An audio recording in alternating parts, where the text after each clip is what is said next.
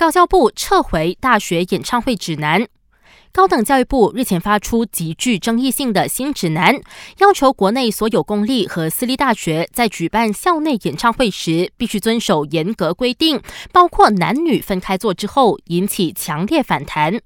然而，高等教育部长拿杜斯里卡利诺丁澄清，这份指南还没有获得批准，而他也声明，高教部将与相关机构重新修订校园演唱会指南的内容。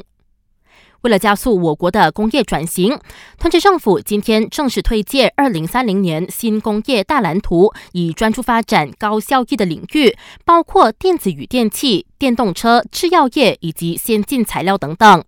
首相拿杜斯里安华表示，政府将投放高达九百五十亿令吉来落实新工业大蓝图，并放眼在二零三零年，国内制造业的附加价值可以达到五千八百七十五亿令吉，并创造三百三十万个熟练技术的就业机会。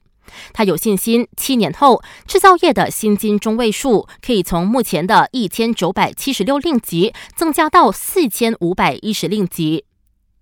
你知道吗？雇员公积金局允许会员缴纳公积金到七十五岁，并享有储蓄红利，直到一百岁。但一百岁之后，会员或受益人就必须提取他们的储蓄，否则有关款项就会被转移到无人认领款项单位 （BWTD）。因此，公积金局促请年满一百岁的会员或受益人，在今年底之前，通过 KWSP 官网查看是否还有没被领取的储蓄。